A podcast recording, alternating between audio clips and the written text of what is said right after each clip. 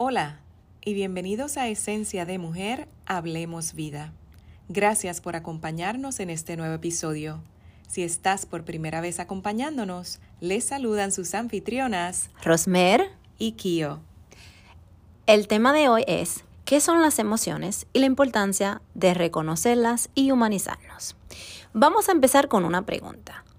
¿Cuántas veces te celebraron, te apoyaron o te dieron el espacio para expresar tus emociones de rabia, enojo y frustración?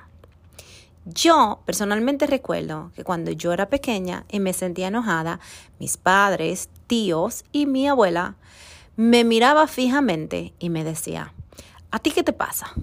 Tú lo que eres es una mal agradecida, una niña que tiene cosas de más. También recuerdo cuando lloraba, me decían, deja de llorar o te voy a dar razones para que llores. Desde pequeños, algunos de nosotros aprendemos a rechazar nuestro sentir, a criticarnos y a pensar que somos defectuosos cuando sentimos esas emociones que son consideradas como negativas. Por ende, un gran porcentaje de nosotros, número uno, ocultamos nuestro sentir. Número dos, nos avergonzamos de lo que sentimos. Y número tres, rechazamos y buscamos manera de no sentir esas emociones o sentir negativos. Y pensamos que solo es válido sentir emociones positivas. En el episodio de hoy vamos a proveerte información y un contenido que te ayudará a reflexionar sobre ¿Qué relación tienes tú con tu sentir? En este episodio, la palabra sentir y emoción serán intercambiables. Reconocer las emociones implica tomar conciencia de lo que nos está sucediendo, identificar y significar lo que se siente y desde ese conocimiento evaluar estrategias que permitan lograr una sensación de bienestar Generalmente solemos categorizar las emociones para así poder evitar las que no nos hacen sentir bien y aceptar las que sí lo hacen.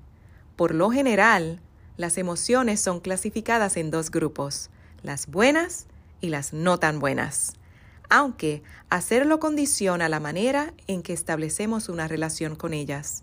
¿Y a dónde queremos llegar con eso? La cuestión es entender que evitar las emociones no va a beneficiarnos en ningún caso. Para identificar emociones, debes tener claro que no hay emociones positivas o negativas. Todas las emociones son válidas. Repito otra vez, todas las emociones son válidas.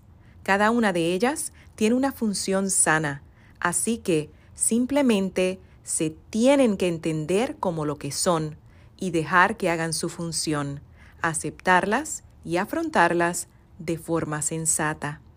Aquí te brindamos ideas que te pueden ayudar a mejorar tu relación con tus emociones. Primero que todo, evalúa cómo te sientes. Luego, observa tu sentir y tus reacciones a tal.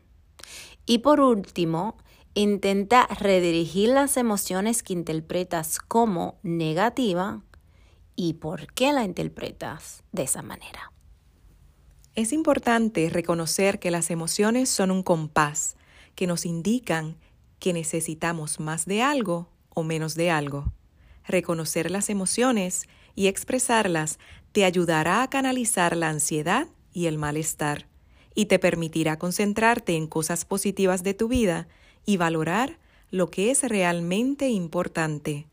Como dice Jorge Bucay, no somos responsables de las emociones, pero sí de lo que hacemos con ellas. Gracias nuevamente por habernos acompañado hoy. Esperamos que este contenido te haya servido y lo incorpores en tu día a día. Te esperamos en el próximo episodio. Hasta la próxima.